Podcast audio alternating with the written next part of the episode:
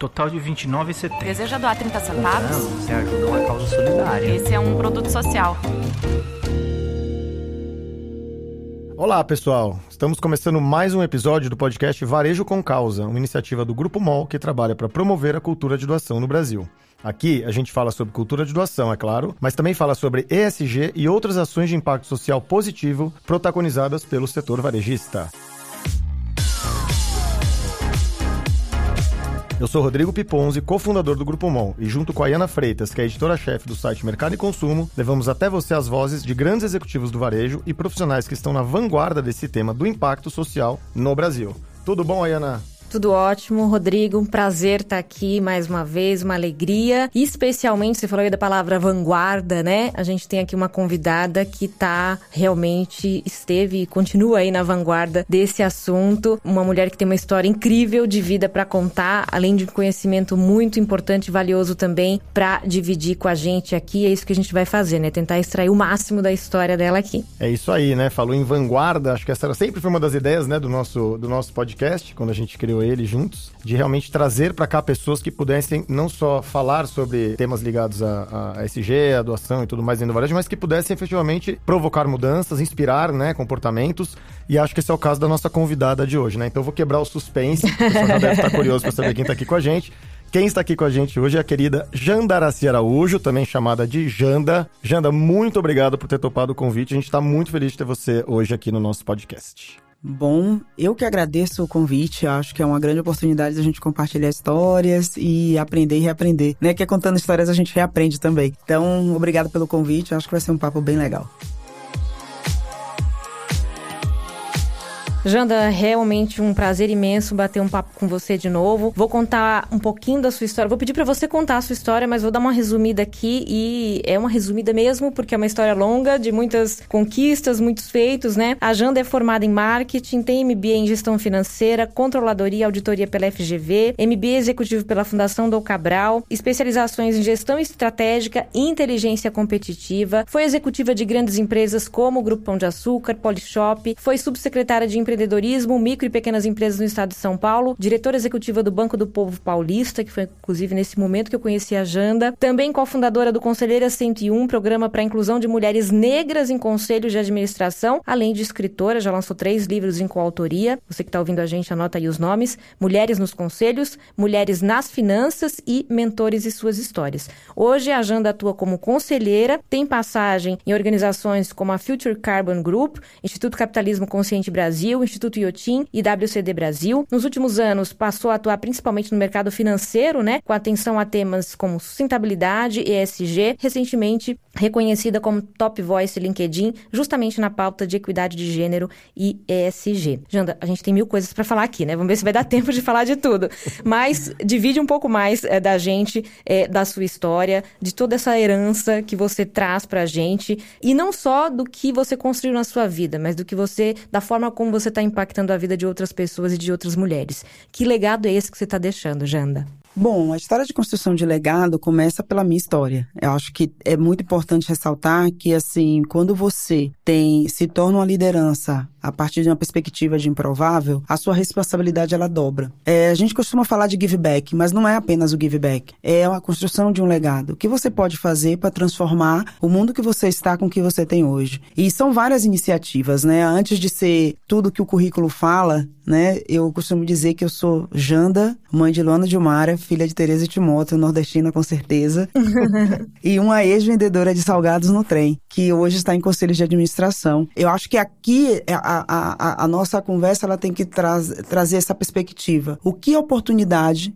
pode fazer diferente, o que cada indivíduo pode construir no legado. Você não precisa ser uma grande liderança ou estar numa grande organização ou ser dono de uma empresa. Eu gosto, costumo trazer a história do legado para o indivíduo, porque cada um pode transformar a vida de alguém, seja desde o bom dia que você dá ou perguntar como você está e o que você sonha. A gente pergunta pouco para as pessoas o que elas sonham, né? A gente fala muito, mas a gente nunca pergunta qual é o seu sonho. Eu acho que esse é um, um, um, modo de transformar. E uma outra coisa que eu acredito muito, eu trago isso como princípio de vida, é que meu topo é platô. Eu sempre falo isso. Não existe um lugar especial onde quer que você seja. A gente precisa fazer dos topos grandes, grandes platôs. Sempre cabe mais um e sempre cabe mais pessoas. É assim que a gente transforma. Não é sozinho, né? Ninguém faz nada sozinho, né? Então acho que esse é, um, é o ponto da história de legado, para começar, é isso. Muito legal, Janda. Assim, eu, a, nossa, adorei o meu topo é o platô, porque, enfim, isso, isso implica, né, muito mais em manutenção, implica muito mais em a gente aprender né, a, a, usufruir do lugar que a gente chega, né? E você fala muito,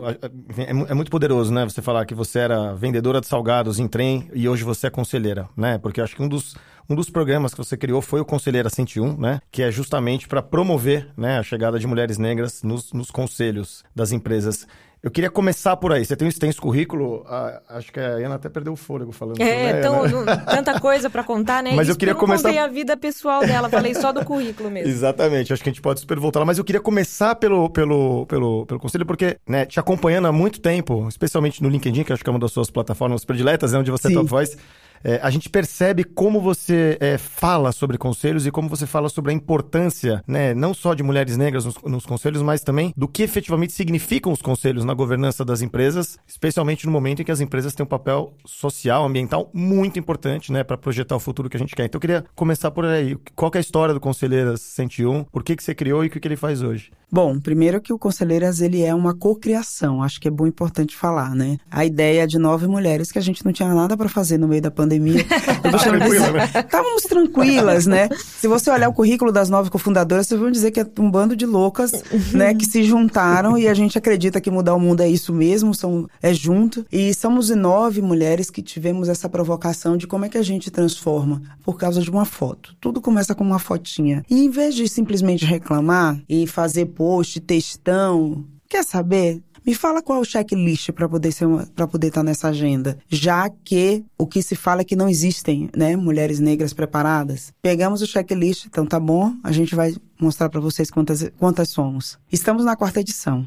E o que é que é mais legal? Esse ano, pela primeira vez, a gente está trazendo mulheres indígenas. Então, Conselheira 101, ele deixa de ser um programa só para mulheres negras, mas também para mulheres indígenas. E com currículos assim, tipo, eu falo com muita emoção, porque quando você olha o currículo, o quanto a gente está falando de epistemicídio, de invisibilidade, de desconsiderar a existência de algumas pessoas, como já aconteceu muito com as mulheres negras e ainda acontece, né? Porque quando alguém fala que em meio a 61 milhões de pessoas, que somos 61 milhões no Brasil, né? Não existe ninguém preparado, ou só existe uma ou duas, eu tenho um problema muito sério, não só de bias, mas de preconceito mesmo. Uhum. Porque a gente costuma colocar o preconceito apenas no lugar dos vieses, mas não é isso. A gente, preconceito é preconceito e vamos dormir com esse problema ou a gente vai resolver isso, né? Não existe doença é, a ser tratada se você não a reconhece que precisa de tratamento. Então, preconceito e racismo no Brasil e o machismo, né? Que eu boto essa tríade, machismo e racismo andam ali juntinho. Uhum. A gente precisa resolver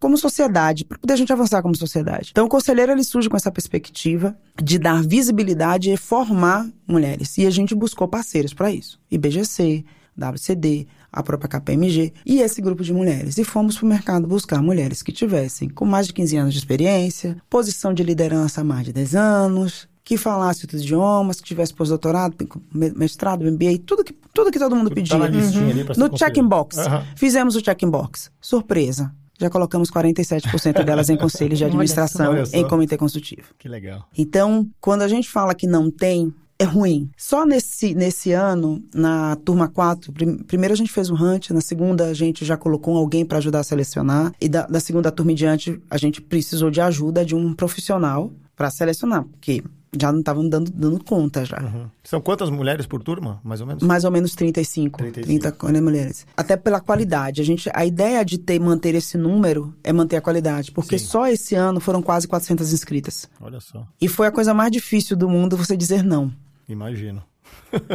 né? A gente chegou numa lista final, final não, na secundária, de 101, para ir para rodada de entrevistas. E dizer não, cada história é espetacular. Né? Você tem mulheres indígenas com doutorado em bioeconomia, fazendo curso fora do Brasil, e é você ouvir dizer que não existem mulheres negras ou indígenas que falam inglês, uhum. que têm experiência internacional. Elas estão aí, com diversas especialidades. A gente fala de uma mulher indígena com mestrado, doutorado em bioeconomia, tem noção do que é isso no mercado? Alguém dizer que essa pessoa nunca existiu, né? No, no momento que a gente está numa agenda muito forte da agenda ambiental, da pauta ESG, Uhum. Essas pessoas existem. Que a gente precisa tirar a venda dos olhos, tirar o véu, né? E ter a boa vontade de incluí-las. Então, eu falo com muita paixão por isso, porque a gente realmente está afim de transformar. E quando a gente vai e faz um programa desse e coloca praticamente metade delas em uma posição, a gente está falando que é possível. Uhum, com certeza. E não existe nenhuma benevolência. O currículo delas é invejável, faz, não faz, não deixa a desejar para ninguém. Sim. Né? Então, acho que isso é, é o que é mais legal. Então, a conselheira surge disso, do incômodo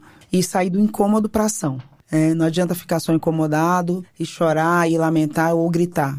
A gente pode transformar o lugar que a gente existe. É por isso que eu acredito muito no legado do indivíduo. Eu fiquei curioso para saber quem eram as outras mulheres que criaram Ana. Paula Pessoa, Lisiane Lemos, Elisângela Almeida, Mariane Coutinho, Patrícia Molino, Graziela Bertoletti e Ana Beatriz. Muito legal. E a gente tem apoio de- da, da, da Oliver, né, da Nelma, que é da Hyper Ego, que ajuda a gente, Eagle, que ajuda a gente a fazer o processo seletivo, ela é uma Red Hunter. Uhum. E ela entrevista, que a gente ficou no incômodo muitas vezes de assim, como assim, né? A gente vai. Tinha um currículos que eu falava assim, não tenho condições de entrevistar essa pessoa.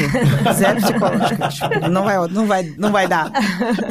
Até para tirar um pouco da emoção, Sim, né? sim. Da empolgação e ser justa eh, no processo. Então a gente pediu ajuda de um profissional, né? Legal. Então, até porque na minha área não é RH, então precisava de alguém com esse olhar também. Muito bom. Janda, você fala bastante sobre a diferença entre empoderamento e protagonismo, né? Que acho que é legal a gente falar aqui. Explica pra gente o que, que é exatamente, onde você vê exatamente aí a diferença. Primeiro que empoderar, eu acho. A gente. Essa palavra eu acho que ela é muito mal empregada, sabe? Ninguém dá poder a ninguém. Uhum. Começa por aí. É uma coisa muito do eu sou superior para te dar poder.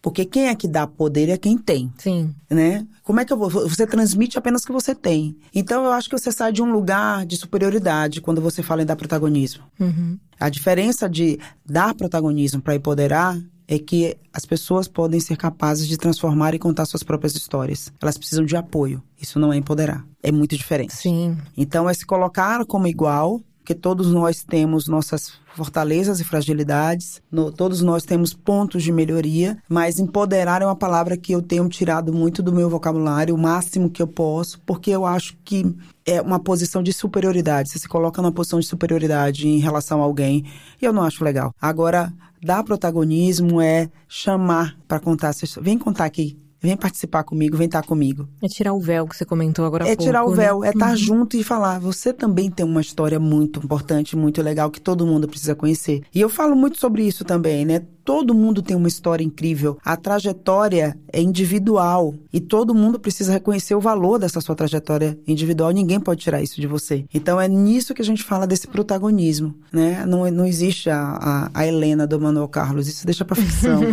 a gente tem várias, né? No nosso dia a dia, né? Tem uma, até uma referência muito legal falando disso, né? Eu, eu, eu tenho também praticamente tirado do meu vocabulário a palavra empoderar. Imagina, trabalhando, né? Eu, no meu caso específico, trabalhando, por exemplo, com, com financiamento de organizações sociais. Essa é uma palavra que acaba surgindo muito. Vamos empoderar as lideranças e tal. E aí, a gente fala justamente nesse lugar da desconstrução das relações de poder. Porque muitas vezes, você ser um doador, você ter o dinheiro, implica em você ter o poder. e essa sim. é uma relação natural que, enfim, se construiu na filantropia. E a gente ju- trabalha justamente para, né, é, é a visão de decolonizar esse, esse lugar, de falar, não, não, não- eu não estou empoderando ninguém, eu estou dando protagonismo para que essas pessoas possam escrever suas próprias histórias e eu caminhe ao lado, né? Então, eu também tenho a mesma toada e até eu lembrei muito, eu fui para Boston nesse ano fazer um curso muito bacana na Harvard Kennedy School e, e para mim a parte mais sensacional desse curso foi trabalhar com uma professora chamada Julie Batilana, que é uma francesa que mora nos Estados Unidos, que escreveu um livro chamado Power for All que ela fala justamente sobre poder e ela fala exatamente dessa perspectiva. Ela, ela, a primeira aula dela ela desconstrói as grandes verdades que a gente acredita sobre o poder. E a primeira delas é o, o poder não é uma posse. né? Você, você não toma posse de poder. né? O poder serve para ser descentralizado. O poder na verdade é uma força que, só- que funciona muito melhor coletivamente do que individualmente. Então, quem tiver interesse em, em mergulhar um pouco mais nesse tema, é uma super leitura, é muito legal, chama Power for All dessa dessa professora chamada Julie Batilana. Excelente dica. Excelente. É muito legal. Eu não mesmo. conhecia e acho que acho que essa sincronicidade do universo, né? De quem Aham. entendeu, eu costumo dizer, quem entendeu como funciona o game já saiu É dessa isso. história Uhum. do É isso. empoderar alguém Uhum, ou de uhum. fazer, de se colocar nessa posição, Sim. né? É que há uma evolução aí também nesse discurso, né? Quando começou-se a falar de empoderamento, é porque antes nem disso se Nem disso falava, falava, né? é, e aí há uma, um avanço, digamos assim. A gente É. vai percebendo o, quem tem lugar de fala também e, e, a- e a- e os termos corretos e o jeito correto de se tratar desses É. assuntos, né? Eu, eu tenho uma. Foi bom você falar essa expressão, né? Geralmente as pessoas me perguntam, Janda, mas quando a gente tá falando de causas raciais ou de gênero, eu falo, gente, qual é a diferença do lugar de fala? É o protagonismo que você dá. Uhum. Tá? Eu acho que isso, é- eu acho que é uma desconstrução de Jamila que me perdoe, eu sou muito fã dela, né, de tudo que ela escreve, mas talvez a gente tenha ido para um lugar e aí a minha perspectiva de tirar a oportunidade de a construção aliada. Sim. Tem uma- um, um ditado, né, um provérbio africano que fala que a caminhada das pessoas que andaram juntas, ela nunca se apaga. Assim como a gente tem um mutu, nós por nós. Como eu vou falar de nós e caminhar junto se eu quero silenciar alguém? É claro. Mas nessa perspectiva de causa e de lugar de fala, é o protagonismo. De novo, ninguém pode falar pela dor do outro, mas ela pode falar para ajudar que o outro compartilhe a sua dor, a sua perspectiva, né, ou, ou a sua alegria, né? A gente fala muito do- desse lugar, mas também da sua alegria, do seu sucesso. É não tirar o protagonismo de quem é o principal ator da história, né? Então acho que esse, é- esse é o esse é a, é a dose certa. E que é muito difícil. Fato é que é muito difícil fazer isso para quem está acostumado a estar sempre em evidência. Porque tem a questão do inconsciente coletivo. Uhum. Né? Então, acho que tem um, um- é um processo evolutivo. Acho que a gente está na fase, na jornada. Já passou, muita, algumas coisas já passaram do tempo. A fase água já foi, né? Tipo, tem gente que ficou lá na fase água, não vai evoluir no, no joguinho. Mas é, acho que a gente precisa ressignificar algumas verdades.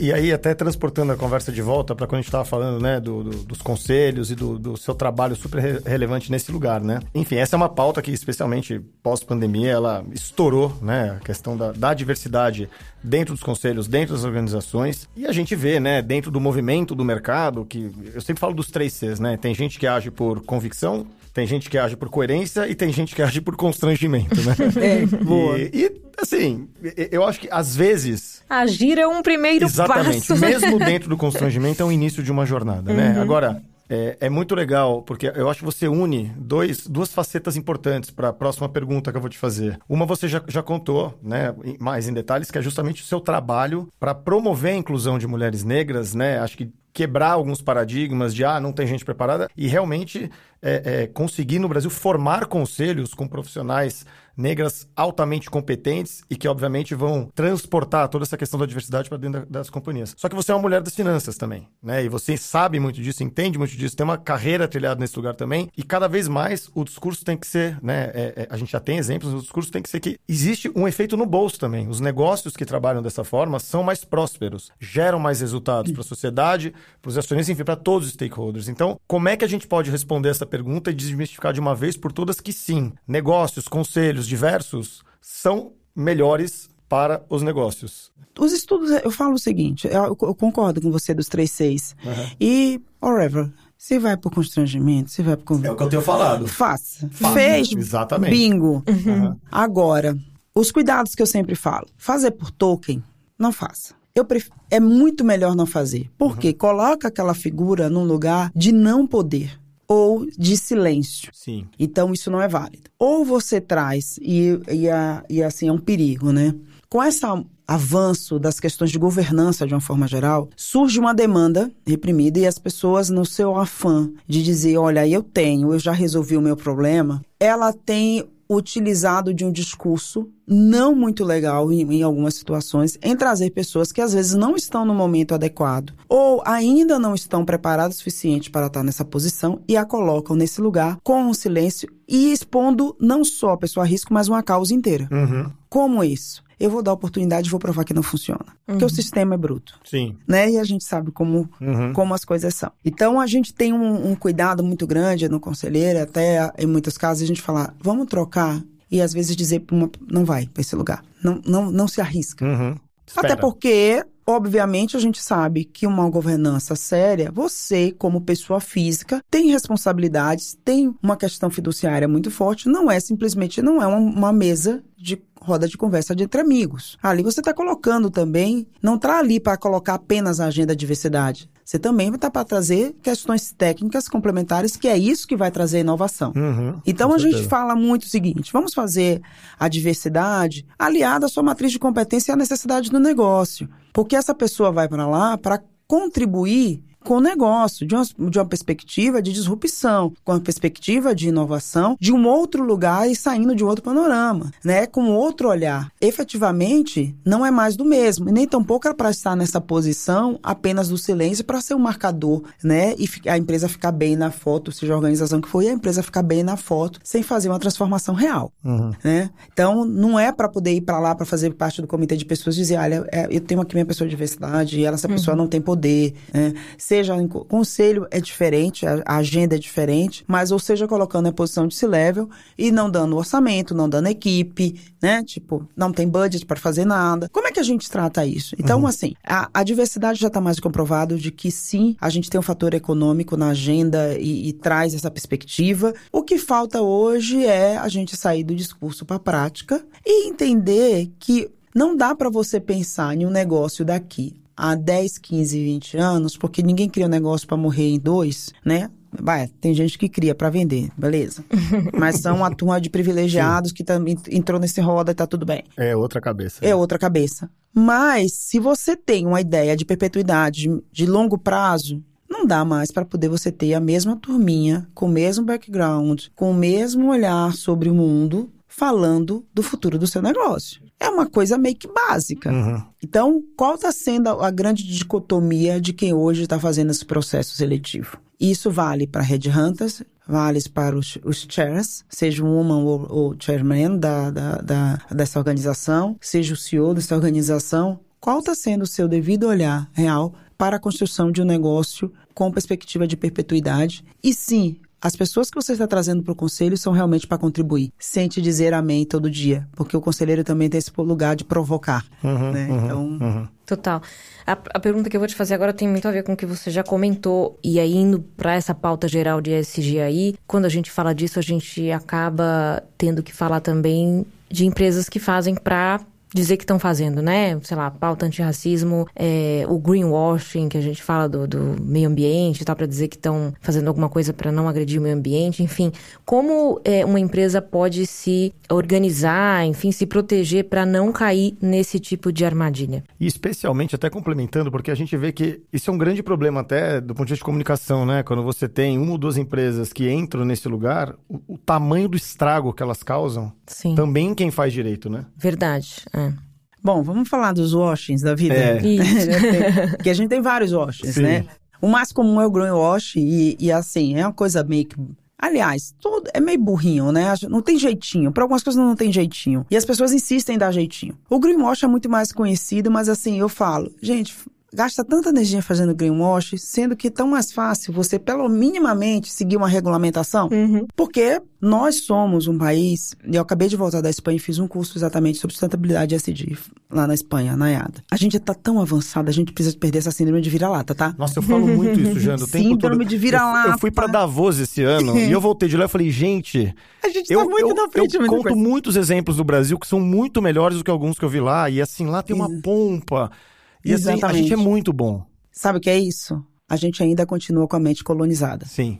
É exatamente isso. A gente falou muito sobre isso lá. É a mente colonizada, porque a gente tá, avan- avançou em tanta coisa. Eu fui falar de, de agri- ouvi a moça falando de agricultura, uma das professoras de agricultura regenerativa, eu fiz assim, moça, você tá na Embrapa tem mais de 30 anos. Ó, a gente sabe fazer isso, tem mais de 30 anos, sabe?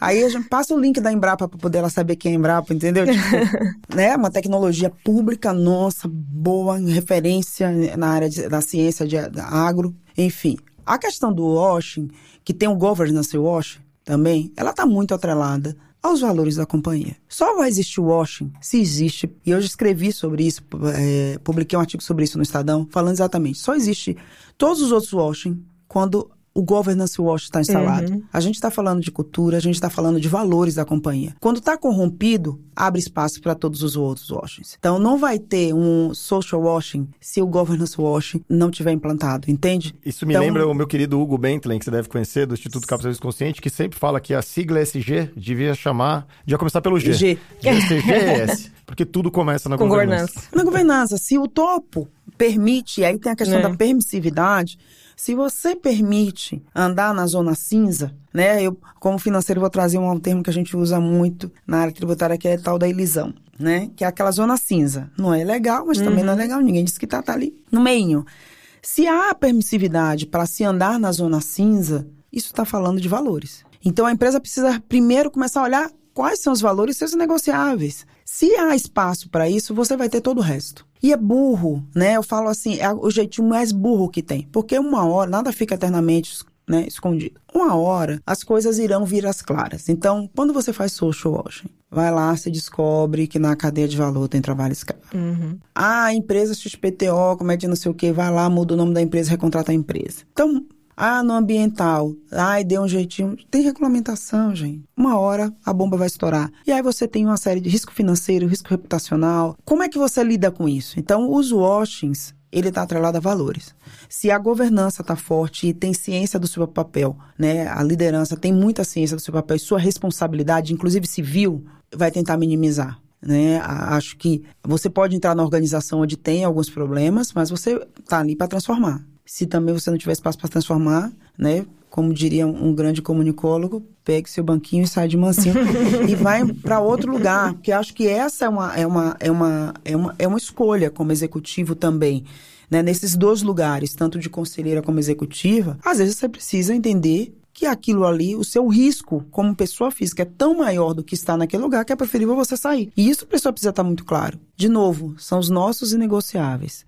As empresas devem ter os seus e as pessoas que estão liderando suas empresas também devem ter o seu, porque ética não se negocia. Então, não existe espaço para negociação de ética e a gente está falando de ética. Não, perfeito. Nossa, eu, para mim, eu não podia concordar mais. Assim, acho que a cultura é, enfim, é o grande elemento aqui que faz a, essa roda girar. E, inclusive, eu queria transportar essa mesma resposta para o varejo, né? Porque, enfim, acho que você recentemente até falou sobre isso, sobre repetição de padrões, né? A gente vive um momento complicado do varejo, é, que passa muito por governança, como a gente sabe, né? Mas tem, tem um contraponto e, obviamente, o, o varejo, inclusive, é o chamariz, né, desse, desse podcast, porque a gente acredita demais no potencial que o varejo tem, né? Como vetor de transformação da sociedade, especialmente num país continental como o Brasil, onde você tem grandes redes que têm assim capilaridade, enfim, tem, tem um volume de consumo de clientes muito grande e que, obviamente, trabalham culturalmente aí com centenas de milhares de, de colaboradores, né? Dependendo aí dos portes das redes, você tem, enfim, comunidades gigantescas que estão sendo trabalhadas ali dentro. Como é que você transporta essa questão pro varejo, né? O que, que você enxerga de desafios pra gente efetivamente conectar tudo que a gente está falando numa agenda como a do varejo, que, como eu falei,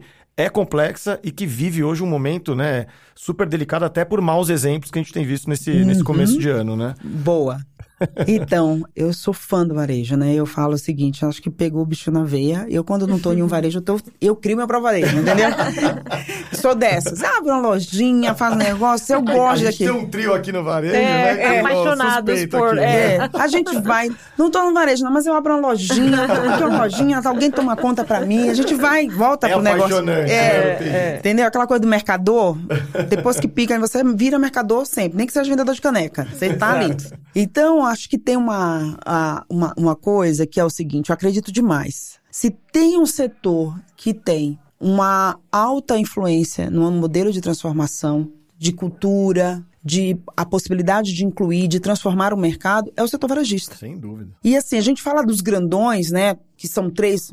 A gente tem três, quatro que a gente pode falar grandão. O resto são grupos regionais que não são pequenos, né? Quando a gente olha o faturamento, número de lojas, número de empregados, você fala, cara, isso aqui não é pequeno nem aqui nem na China, né? O cara é grande. Regionais com 200 lojas, Do regional, 300, cara, é, lá, imagina. Ah, o cara é rede É. regional, o cara tem 200 lojas, Uhum. não. Então, assim, são é, grupos, é um grupo que tem um poder imenso de transformação. Seja ele, e isso que é importante falar, né? Independente do setor, seja ele na área da moda, seja no eletroeletrônico, seja no farma, seja no alimentar. Esse mundo que é o varejo, ele tem um poder imenso e talvez até uma, uma, uma coisa que eu acho que é admirável de fazer ao contrário, né? Fazer com que a indústria se movimente. Porque no final do dia, quem decide se o produto vai para gôndola é o dono da lojinha. Uhum. Então, se o varejo começa a ter um olhar, uma perspectiva de, opa, né?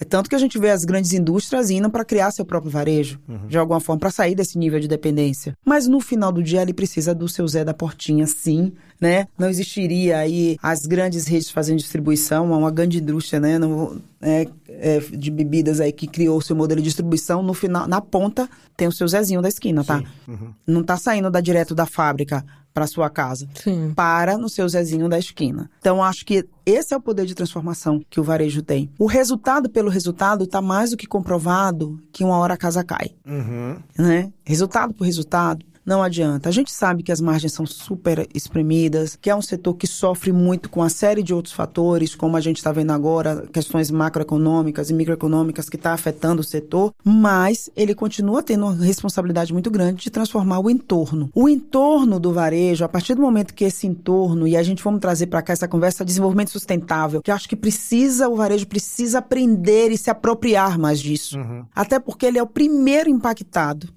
ele é o número um. Quando você tem uma comunidade onde existe um desenvolvimento sustentável, e aí desenvolvimento sustentável passa por economia também, ele é o primeiro a sentir os efeitos disso. É o número um. É o mercadinho da esquina que sente o primeiro efeito quando as pessoas recebem um bom salário. Uhum. Ele é o primeiro a ver o, o ticket médio dele aumentar quando as pessoas têm possibilidade. Ele é o primeiro a ter mão de obra qualificada quando as pessoas têm acesso à educação. Então, a gente está falando desse primeiro impacto. Né, é fazer essa microeconomia ali local começar a girar a partir dessa perspectiva. O varejo tem uma possibilidade imensa. E a gente olha tudo a possibilidade de vender bem, de fazer economia sustentável, economia regenerativa. O varejo tem um poder incrível. O que a gente precisa é tangibilizar os conceitos, falar que não é impossível e que não precisa de altos investimentos. Precisa de boa vontade, de inteligência para fazer isso, né? Saber utilizar os recursos, que a maior inteligência é isso. Isso e aí eu vou falar desse lugar de mulher pobre, periférica, que sai de periferia, de a gente sabe viver com pouco e saber fazer transformação com pouco ou com nada não é para qualquer um. E eu acho que a história do varejo ela passa por isso toda a história. Todo mundo que é, passou por esse, esse mundo sabe. Nunca teve grandes orçamentos, nunca teve. Você sabe fazer a roda girar. E a gente precisa que o varejo se aproprie desse lugar, de entrar nessa agenda de desenvolvimento sustentável. Eu acho que esse, a gente pode começar essa brincadeira de governança. Vamos falar de desenvolvimento sustentável? Como é que você muda isso? E como a gente sai desse lugar de esse não é meu momento agora, eu quero só dar o resultado e se recuperar a margem? Porque também não se sustenta, é voo de galinha.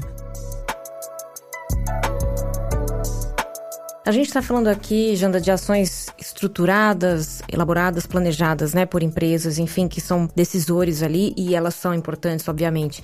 Mas queria que você falasse um pouco também sobre uma mudança que acontece, que tem que acontecer individualmente, né? Dentro das pessoas, afinal, as empresas são feitas por pessoas. E todas essas causas, enfim, das quais a gente está falando aqui, é, são causas que são também coletivas, né? Como que eu, indivíduo, eu, Ayana, ou enfim, quem está ouvindo a gente aqui, o que, que, que, que a pessoa precisa fazer, o que, que a gente pode fazer para começar é, a participar desses movimentos, dessas revoluções que são tão necessárias, a levantar essas bandeiras, enfim, para ajudar a tornar essa sociedade mais justa. Pode ter muita gente aqui ouvindo a gente que fala: não, eu quero, não sei como, não sei por onde eu começo. Ah, todo, todo mundo tem um começo, né? Eu falo desde a moça do, da atendente do balcão ao presidente da rede, todo mundo pode fazer uma diferença. A atendente do balcão, ela pode simplesmente ser mais empática e entender de que o fato dela estar do, do, outro lado do balcão não a faz melhor do que ninguém ou a coloca em uma posição de superioridade. E a gente está falando aqui de relações humanas. Ela também pode ser uma intraempreendedora, ela pode dar sugestões daquele lugar que é ali, o chão de loja, não tem lugar mais rico no mundo para ter ideia do que chão de loja e chão de fábrica, gente. Executivo que não conhece chão de loja, que não conhece chão de fábrica, Hum, né?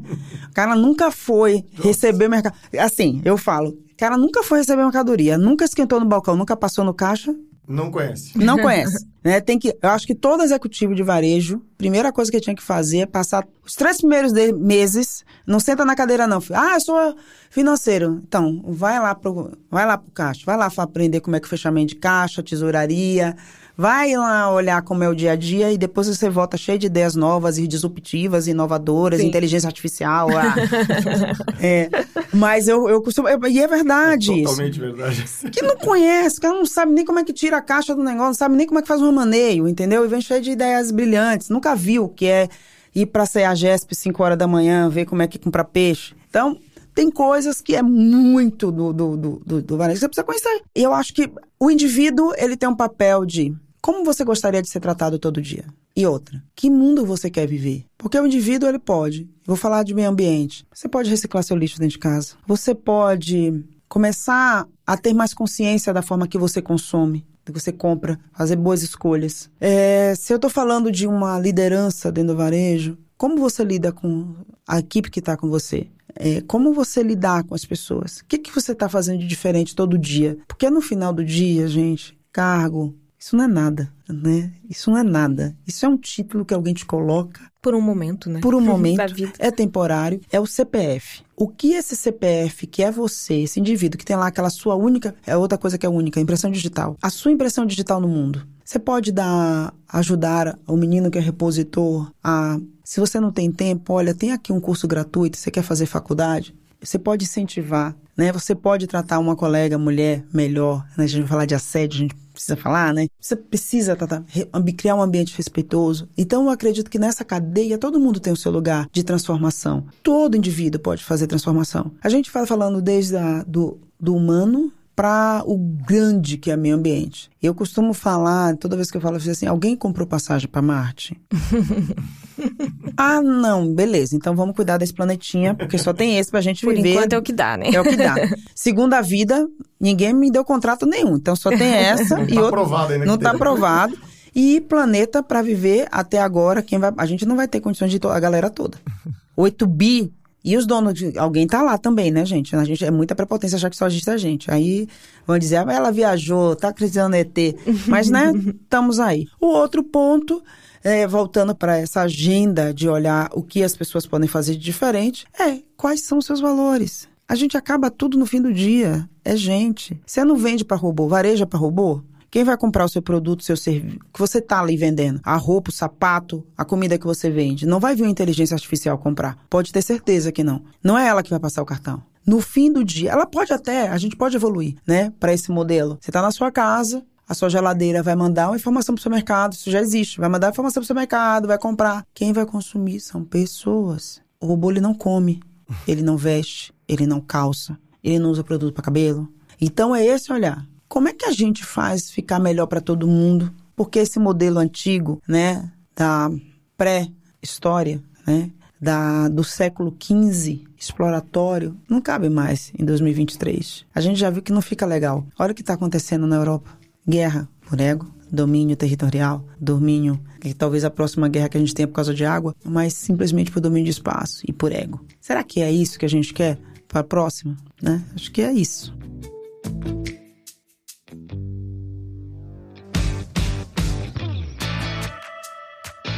Muito bom, a gente tá chegando no final, mas eu tenho uma última perguntinha pra você, Janda. E assim, acho que eu já sei a resposta, mas eu queria saber se em cima disso tudo que a gente conversou, se você é uma otimista com o futuro. Eu sou.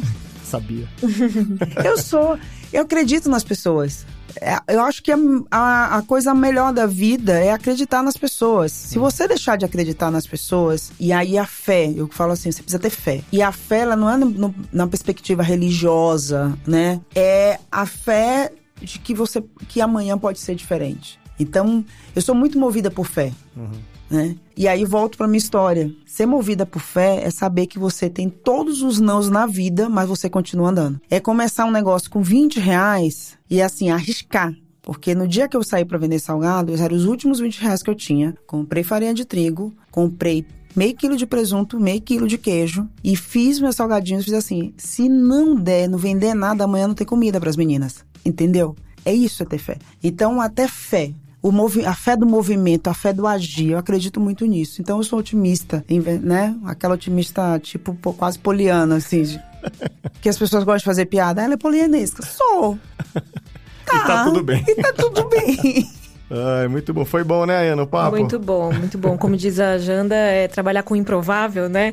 E isso é tão mágico, né? Quando tudo isso acontece e mostra que, enfim, pode acontecer com você, aconteceu com você, pode acontecer com tantas mulheres, né? O trabalho que você faz no, no, no com as conselheiras e tudo mais. Tem mulheres que estão aí, só precisam ser descobertas, né? Mulheres negras, mulheres, enfim. Mulheres. Mulheres, exato, exatamente. Né? E eu, já brincar, Ana, eu queria saber aonde está o ponto com nós mulheres. Porque eu falo, gente, somos a maioria, a gente bota metade do povo no mundo, toda parte. é, tipo, quem popula, né? Então, gente, qual é o ponto? Eu acho que, assim, de novo, a questão cultural vem trazendo a gente para um outro lugar que não é real, né? É, mas faz, acho que a gente tem que, não é faz parte, não tem que normalizar isso. Vamos construindo tijolo a tijolo. Eu acredito muito que a gente não vai mais falar disso daqui a um tempo. Essa é, acho que é a minha maior sonho. A gente não ter, o Conselheiro Assentivo não existir mais, uhum. com essa perspectiva de trazer essa inclusão e a gente não tá falando de mais de que olha, dá oportunidade, que as mulheres não vão ser demitidas na licença maternidade, né? Porque eu fico perguntando, não pode, não pode mais ter filho. Para quem você vai vender daqui a 15 anos, criança? Cara pálida. Porque, né? O velhinho não vai consumir a mesma coisa, né? Como eu tô ficando velhinha, daqui a pouco já tô. É outra, é outra agenda, né? A gente vai querer ir pro geriatra. Ah, é muito bom, agenda muito legal. É isso aí, tijolo a tijolo, a gente vai construindo. Acho que hoje a gente colocou um tijolo aqui, né? Um papo, acho que para inspirar muita gente. Enfim, espero que reverbere aí pra fora, porque realmente foi, foi muito poderoso escutar tudo que você trouxe. Queria te agradecer imensamente por participar do nosso podcast. Muito obrigado mesmo, de coração, por você ter, enfim, trocado aqui comigo e com a Iana. E é isso, pessoal. Acho que foi uma excelente conversa, né? Falamos aí sobre muita coisa legal. A gente tem uma série de episódios aí pela frente ainda. Quem quiser acompanhar, é só entrar em varejocomcausa.com.br e fiquem ligados que em breve tem mais. Valeu!